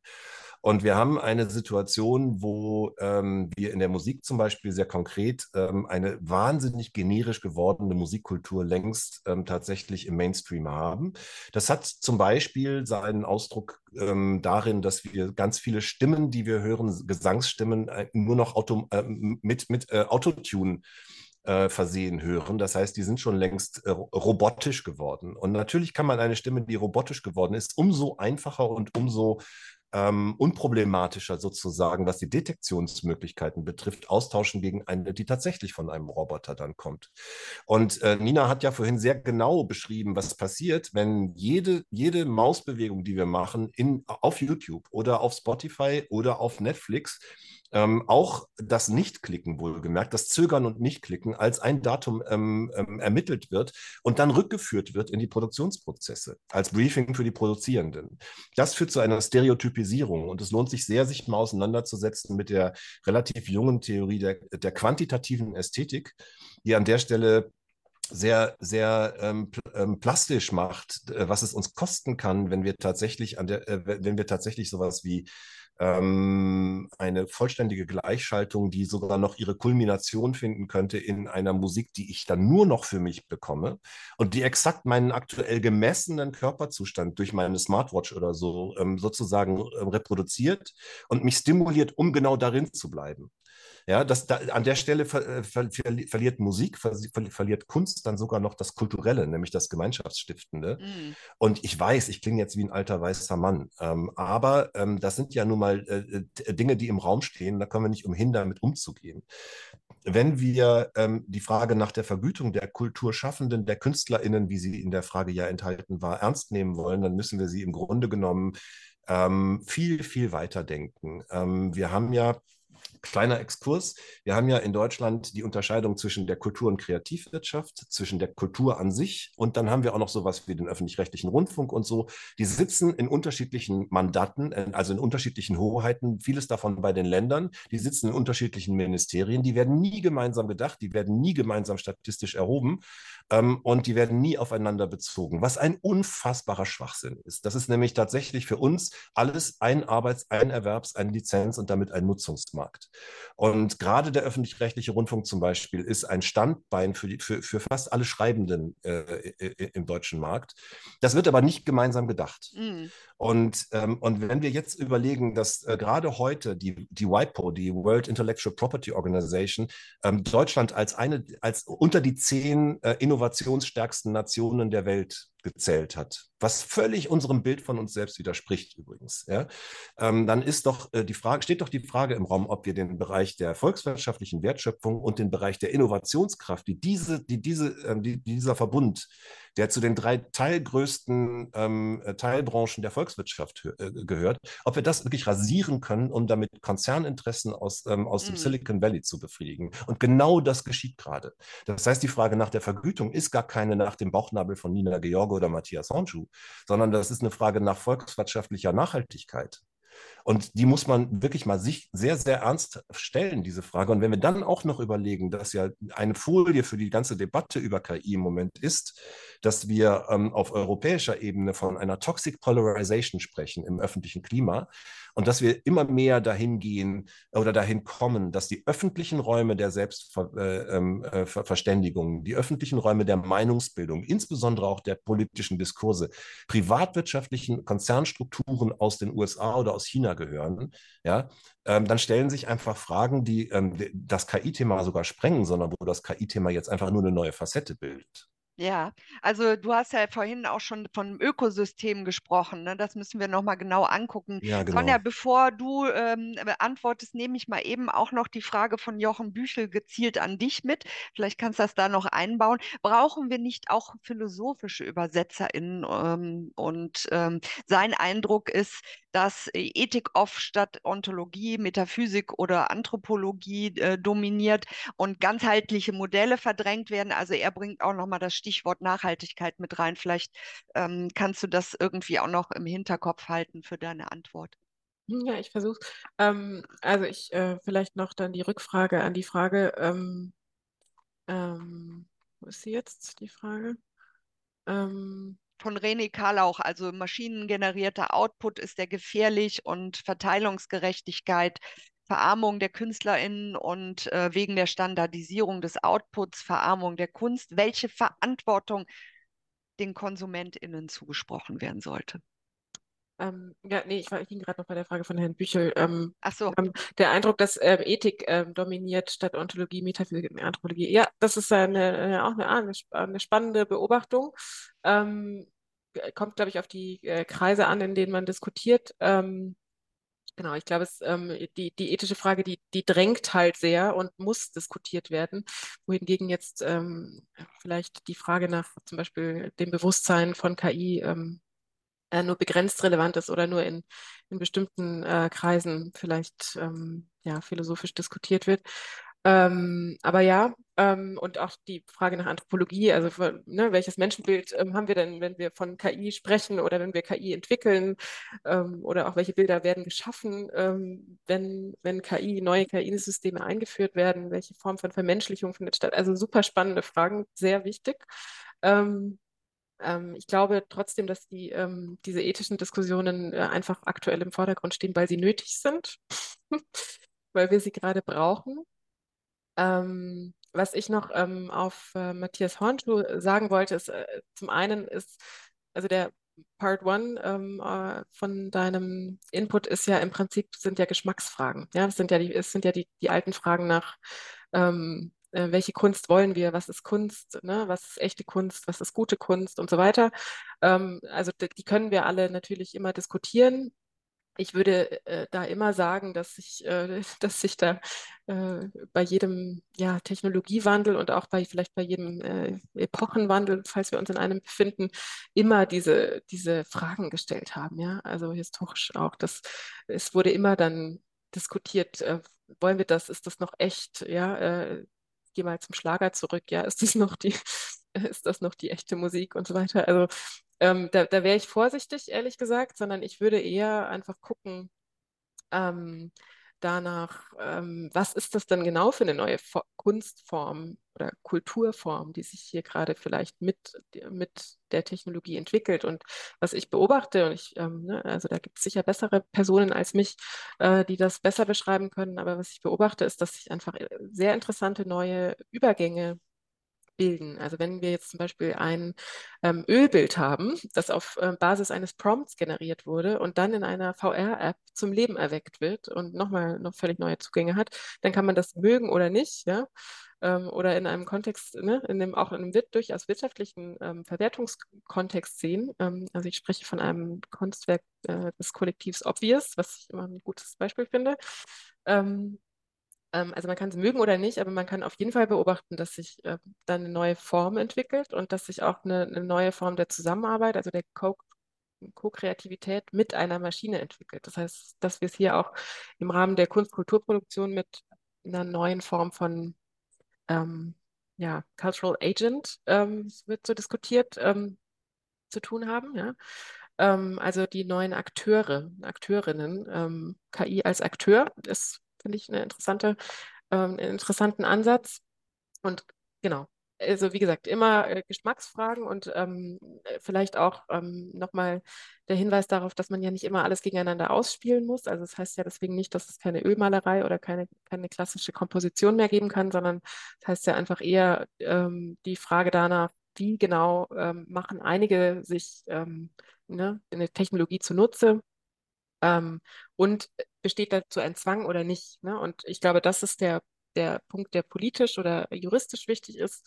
Also es ist hier eine Möglichkeit zur Souveränität gegeben, ähm, ja, und dazu ähm, zu entscheiden, ob ich das Ding einsetze oder nicht, ähm, oder bin ich dazu gezwungen? Und ich glaube, äh, oder werde ich eben auch ähm, ähm, quasi nicht informiert oder werde ich ähm, nicht gefragt? Also bin ich nicht souverän im Sinne, der, der, des Einsatzes oder der, der Nachnutzung meiner Sachen. Also ich glaube, das ist der, der wichtige Punkt und der ist ne, selbstverständlich politisch, juristisch zu regeln oder ist auch ja zum Teil schon geregelt. Ähm, Genau, an dieser Stelle können wir ja vielleicht mal ganz kurz die Frage von Tobias Wüstefeld aufgreifen, äh, der dich besonders fragt, Matthias, aber da weiß äh, Nina sicherlich auch alle äh, äh Vorgänge. Wie sieht überhaupt die aktuelle gesetzliche Entwicklung aus? Paragraph 44b. Und gibt es schon Ideen, wie ein neues Urheberrecht zu generative AI-assisted Arbeiten aussehen könnte? Das äh, können wir gerne beantworten, aber ich muss vorher jetzt leider doch ja. nochmal auf den alten weißen Mann zurück, der Geschmacksprobleme hat. Das ist natürlich Quatsch, ähm, weil ich habe überhaupt nicht von Geschmack gesprochen, sondern von strukturellen Fragen. Ähm, ähm, äh, ich glaube, wir haben es hier mit einer Verwechslung von Kategorien zu tun. Ähm, und zwar ähm, ich, also vielleicht sollte ich einfach eins dazu sagen, ich mache nicht nur äh, Filmkomposition und Hörspielkomposition, sondern zum Beispiel auch sowas wie akustische Kunst. Und wenn ich akustische Kunst mache, dann habe ich einen DIN A4-Zettel, auf dem steht ein Konzept drauf und innerhalb dieses Konzepts habe ich komplette Freiheit und das Konzept weist mir die Grenzen zu.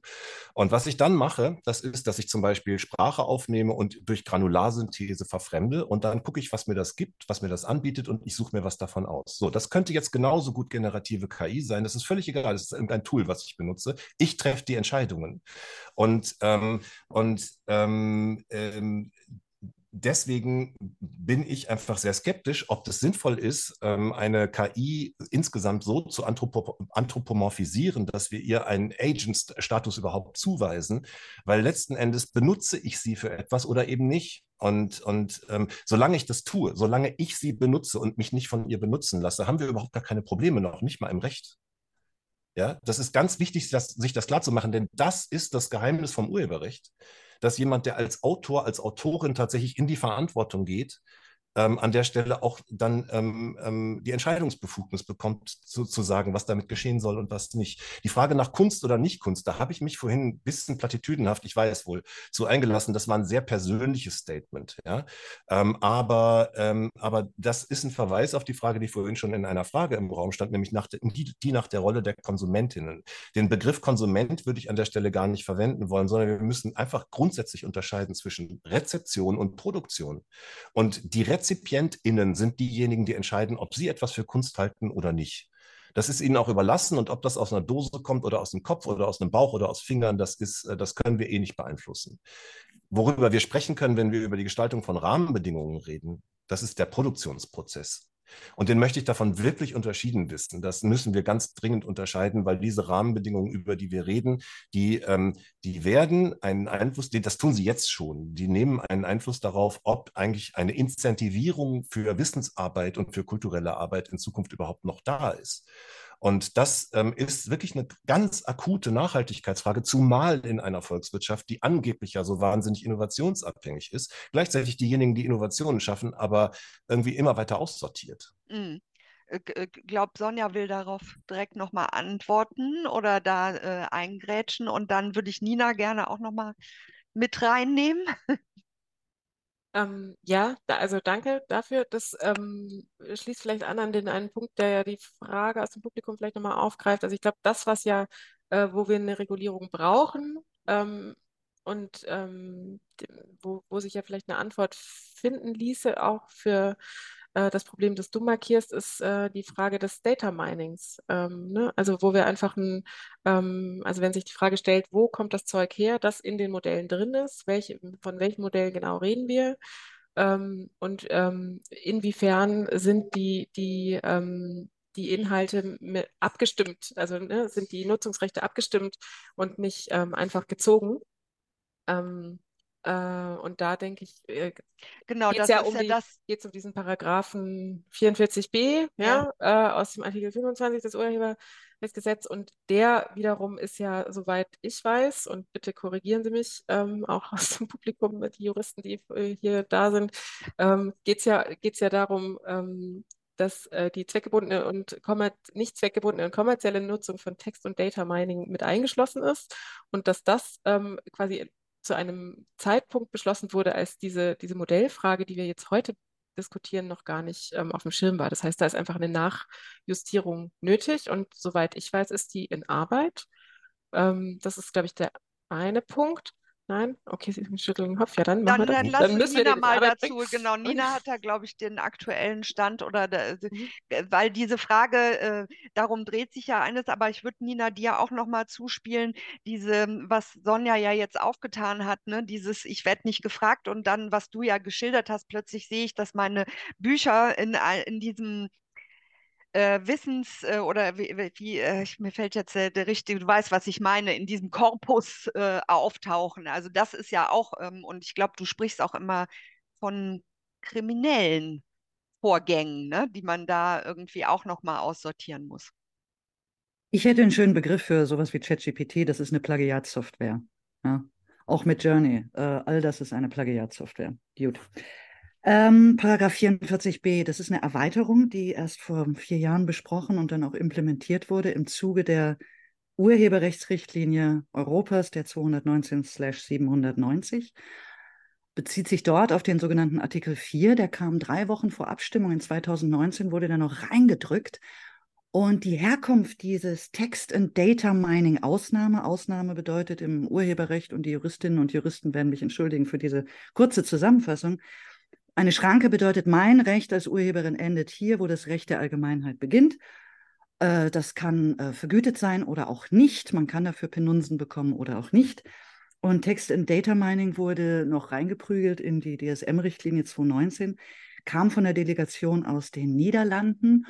Und wir wissen heute schon, dass dort Absichten dahinter standen, die aber damals nicht klar waren. Text and Data Mining, muss man heute jetzt dazu sagen, ist keine Grundlage für Machine Learning. Kann, muss aber nicht. Und nur weil Text and Data Mining, also das Extrahieren von Informationen aus großen Datenmengen, impliziert nicht das Recht daraus, Weiterentwicklung, algorithmische Decoder, Encoder, Transformer und ähnliches zu machen, sie ähm, aufzubewahren, zu vervielfältigen, in Korpus einzufügen, die für Machine Learning, für generative Informatik gedacht sind. Das heißt, wo stehen wir jetzt rechtlich? Alle rannten immer rum und sagten, doch, doch, wir dürfen das, weil äh, die TDM-Schranke erlaubt uns das. Nein, tut sie nicht. Es be gibt begründeten Zweifel. Die Gerichte werden anfangen zu entscheiden. Die Kommission wird eine Evaluation durchführen und auch das Bundesjustizministerium, hoffe ich sehr, versteht, was wir damit meinen.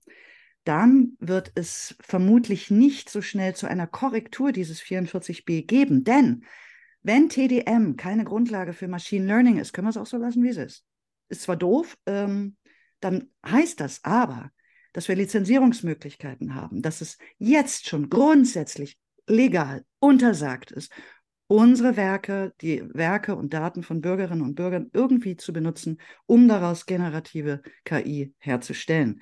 Wir alle schielen jetzt gerade auf den AI Act. Morgen um neun, glaube ich, ist eine der nächsten Trilogverhandlungen. Die Länder werfen quasi ihre Meinung hinein. Frankreich und Italien möchten keine Regulation zu sehr. Sie möchten also keine Transparenz, was steckt in den Dingern drin. Kennzeichnung, ja bitte aber nur, wenn es nicht stört. Ähm, Deutschland ist ein wackeliger Freund. Die BKM und auch das Justizministerium sehen Transparenz und legale Regulation als nötig. Aus dem Wirtschaftsministerium erhalten wir widersprüchliche Signale.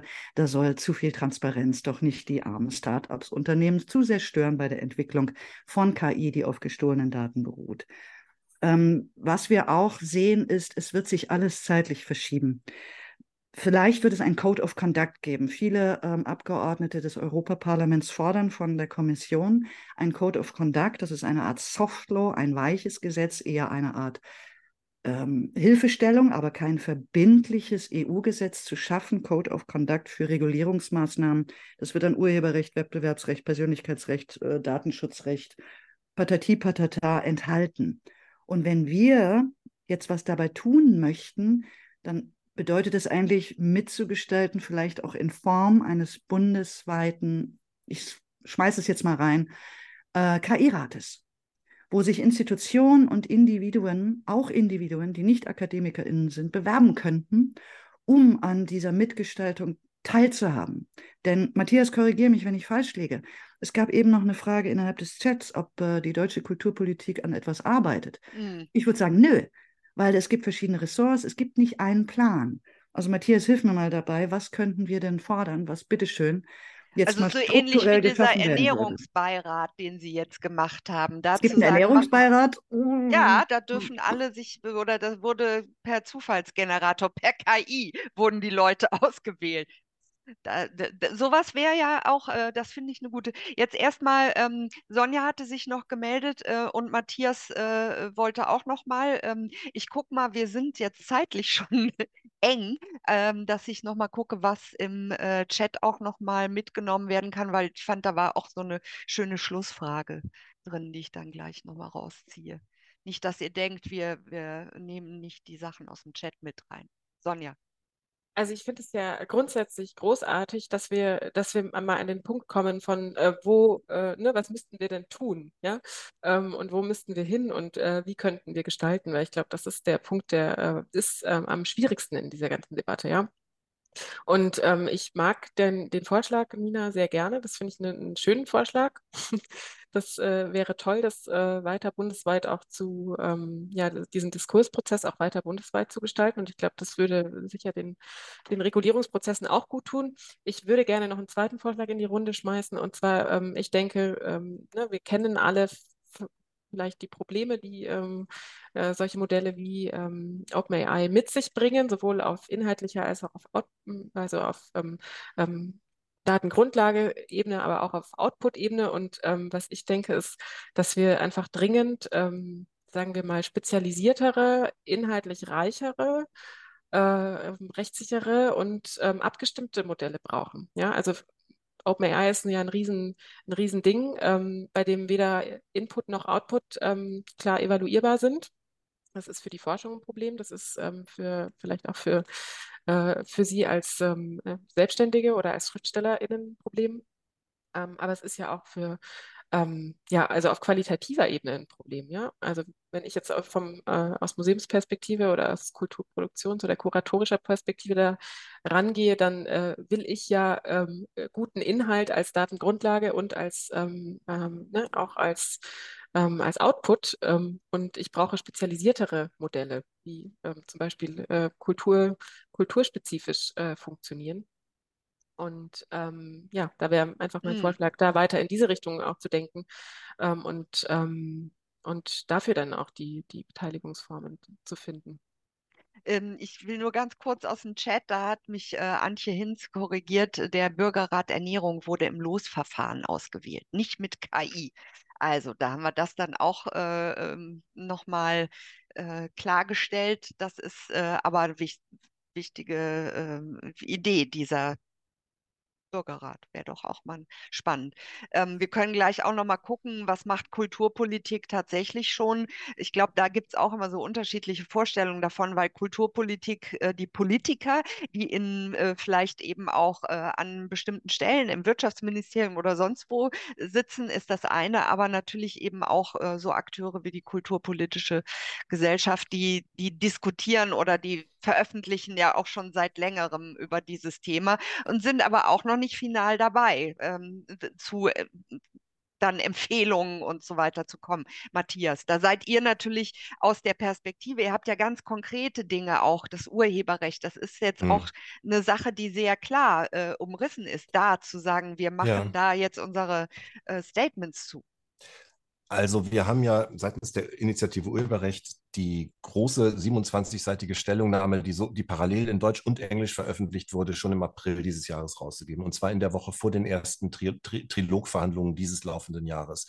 Damit waren wir wirklich auf weiter Strecke die einzigen und die ersten aus der Kultur, die sich in deutscher Sprache zu Wort gemeldet haben. Das, Nina, du weißt, dass ich dich persönlich nicht mit meine, aber es gab eben äh, im, im deutschen Bereich ähm, relativ wenig, ähm, was in irgendeiner Weise auf dem Weg war, diese Richtung einzuschlagen. Das, das Interessante ist, und das ist der Grund, warum ich das jetzt überhaupt sage, dass wir damit wirklich eine Welle gemacht haben und dass wir sehr viele andere, und zwar keineswegs nur diejenigen aus der Kultur oder aus den Medien, mitgenommen haben ähm, bei der Idee, sich dazu zu positionieren und sich da schlau zu machen. Und ganz viele Leute, und darüber haben wir ja ganz am Anfang alle schon gesprochen, dass man ein bisschen demütig wird anhand äh, oder angesichts der Komplexität dieser Themen, mit denen wir umgehen. Und das sind ja keineswegs nur die technischen Komplexitäten, sondern auch die anthropologischen äh, äh, ähm, ähm, Komplexitäten, mit denen wir hier umgehen müssen. Und ähm, also, was ich eben berichten kann, ist, dass ich in meinem ganzen Leben noch nicht so ununterbrochen unterwegs war, um über ein Thema zu sprechen wie in diesem Jahr mit KI. Und gleichzeitig merke ich auch, dass, dass wir eine gläserne Decke haben, weil wenn man vom, vom, vom Urheberrecht her kommt, dann kommt man in bestimmte Kreise nicht rein, weil das ist bäh. So, das ist irgendwie, das, das ist, ähm, das ist einfach so, da muss man noch nicht ernsthaft drüber reden, das ist ja aus der Zeit gefallen. Ähm, und ähm, das ähm, ist, glaube ich, so ein Punkt. Ähm, ich, ich, und übrigens, das sage ich im Bewusstsein und äh, nachdem ich schon diverse Male öffentlich gesagt habe, dass ich es nicht für das wichtigste Thema halte. Ich finde, es ein wichtiges Thema, so, ähm, weil es generalisierbar ist in sehr vielerlei Hinsicht. Aber ich finde, dass wir tatsächlich über sowas wie Jugendmedienschutz, über, über, über äh, politische Teilhabe und Demokratie demokratisches Selbstverständnis äh, sprechen müssen, dass wir, dass, wir, ähm, dass wir über Menschenwürde sprechen müssen. Denn ich weiß nicht, ähm, ob das eigentlich allen bewusst ist, dass gerade im Bereich Open Source KI im Moment in unfassbarem Umfang ähm, ähm Revenge Porn ähm, ähm, hergestellt wird. also Porn-Deepfakes mit, mit auf, auf körpermontierten Köpfen von ja. echten Personen. Und ähm, das wird insbesondere im Bereich Kinderpornografie gerade so viel, dass den Ermittlungsbehörden es fast nicht mehr möglich ist, ähm, ähm, unter, unter den schieren Datenmengen noch die echten Fälle zu finden. Ähm, und das ist eine ganz, ganz interessante Frage, tatsächlich jetzt mal davon abgesehen, dass es ähm, widerlich ist. Es ist aber äh, äh, philosophisch und rechtlich eine ganz spannende Frage, weil wir ja keine, keine Geschädigten mehr haben unter Umständen. Also es ist ja keine tatsächlich stattgefunden, kein, kein tatsächlich stattgefundener Akt, so wie ein ähm, KI-generiertes Bild eben auch kein Foto sein kann, weil keine Belichtung stattgefunden hat und da eine, ein Voice-Cloning eben keine Aufnahme ist, haben wir auch hier einen Fall, wo, ähm, wo wir das rechtlich ganz schwer gegriffen kriegen. Und, ähm, und wir werden einfach richtig mit uns selbst in die Klausur gehen müssen und darüber nachdenken müssen, wo eigentlich wir die Grenzen ziehen und wie wir sie dann durchsetzen wollen und ob wir uns das weiter bieten lassen wollen, dass wir uns von amerikanischen Konzernen an der Nase durch die Male Manege führen lassen, am Nasenring. Und das ist aber dummerweise, und das ist der Grund, warum ich so skeptisch bin, ob es uns gelingen wird, diese Diskussion ernsthaft und dann zum Beispiel auch in einem nationalen KI-Bürgerrat, der staatsfern sein müsste, übrigens ganz wichtig, und der, der äh, nach dem Prinzip der Landesmedienkommissionen äh, beschaffen sein müsste, um gut sein zu können. Ähm, das ist die, äh, die Frage, die sich mir stellt, ist, ob wir überhaupt in der Lage sein werden, diese, die Ernsthaftigkeit dieser Diskussion in solchen Gremien dann beschlussfähig in irgendeiner Form zu überführen, weil ich den Eindruck habe, dass wir, ähm, sobald sich einer kritisch äußert und sobald jemand sagt Kultur, immer erstens mit dem Kultur muss man sich leisten können, Diktum konf konfrontiert sind und zum anderen damit konfrontiert sind, dass das dann plötzlich heißt, ja, jetzt wollt ihr aber doch nicht eure persönlichen monetären Interessen über die Interessen der, des Allgemeinwohls stellen. Interessanterweise bin ich als jemand, der erwerbstätig ist, ein Teil des Gemeininteresses. Und wenn, mein, wenn meine Erwerbstätigkeit mhm. nicht mehr möglich ist, dann werde ich als freischaffender Künstler direkt durch alle Raster der Kommune auf der Tasche liegen. Und, ähm, und das heißt. Das sollte dann wieder allen in Interesse sein. Das, das sollte man sich mal klar machen. Ja, ja, ja. ja, das sollte man sich einfach mal klar machen.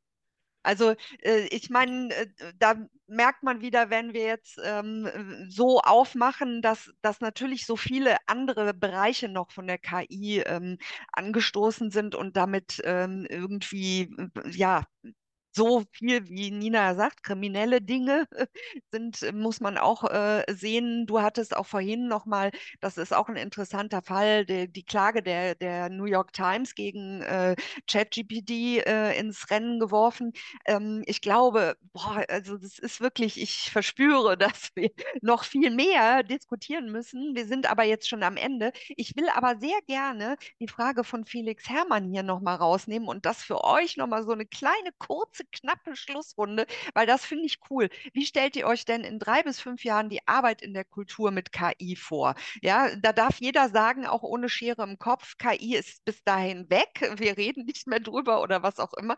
Ähm, aber so diese nachgelagerte Frage, die vielleicht auch so ein bisschen in Sonjas Richtung geht, seht ihr die aktuellen Probleme gelöst, die, eben auch die, du hast davon gesprochen, Versprechen, ne, die die KI irgendwie in den Raum stellt.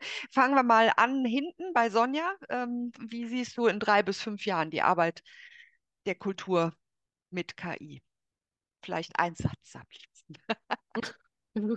ähm, ja, also ich glaube, wir, wir werden äh, langsam, aber wir werden ein bisschen weiter sein, was zum Beispiel die äh, Erschließung, Erfassung äh, von Museumssammlungen angeht, ja, auch die, vielleicht die Diversität der Beschreibungen, die äh, Frage der Bilderkennung. Ähm, wir werden hoffentlich ein bisschen weiter sein, was ähm, ja, was die Frage von ähm, mm, ja, kreativen Ideen, äh, Innovationen ähm, in, in Institutionen angeht.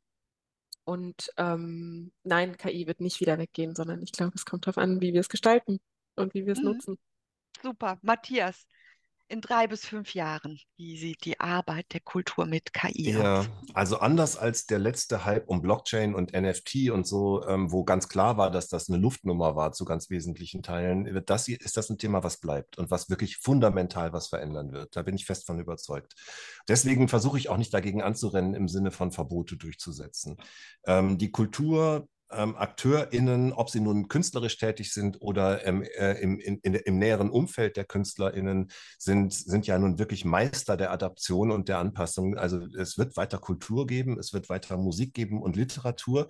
Ich glaube allerdings, dass wir, ähm, also ich neige nicht so zu, zu, zu Zukunftsvorhersagen. Ich glaube ehrlich gesagt nicht, dass wir große neue Literaturgattungen ähm, aus ChatGPT herauskriegen werden. Und ich habe auch kein Interesse dran, ganz persönlich, aber das ist irgendwie eine andere Frage. Ähm, spannend, spannend, außerordentlich spannend ist letzten Endes diese, dieses Spannungsfeld zwischen Rezeption und Produktion. Das heißt, ich glaube tatsächlich, dass ganz wesentliche Impulse für das, was in der Kultur an Produktion sich entwickelt, aus bestimmten Arten der Rezeption entstehen werden, weil da plötzlich Leute Dinge ähm, aufnehmen und machen, ähm, ähm, die einen Impuls geben, das zu professionalisieren. Und das kann man aber schlecht vorhersehen, so wie hm. das, äh, also so Stichwort Memes oder sowas zum Beispiel. Ja, also ähm, äh, da, da, sehe ich tatsächlich ein, eine, eine, eine Potenz, potenzielle Bereicherung ähm, aber eben nicht für kreatives Schaffen an sich, sondern so wie immer schon auf dieser Welt, wenn irgendein Spielfeld da war, hat jemand drauf gespielt und dann muss man gucken, dass man was draus macht. Mhm. Also doch auch so ein bisschen wieder diese Sicht der KonsumentInnen. Ähm, Nina, hier obliegt jetzt die letzte Vision in die Zukunft, drei bis fünf Jahre vorausgeblickt. Alles easy mit der KI? Wir schreiben das Jahr 2028. Im Klimaschutz ist es inzwischen angekommen, dass sämtliche generative KI-Produktionen 3,5 Prozent des weltweiten Stromverbrauches ausmachen. Es gilt als CO2-Schleuder. Neue, nachhaltige, generative KIs werden entwickelt, die möglichst nicht zu viel Strom verbrauchen und nicht mit Wasser gekühlt werden müssen. Neue Techniken haben sich entwickelt. Generierende Bild, Text oder Stimmherstellung wird vermehrt in der Industrie benutzt. Das erleichtert einerseits Arbeiten, andererseits hat es Arbeitsplätze gekostet. Jetzt haben wir jede Menge Fortbildung und Weiterbildung hinter uns. Es entstehen neue Berufsfelder. Alte sind nicht mehr gefragt, außer in der Kultur.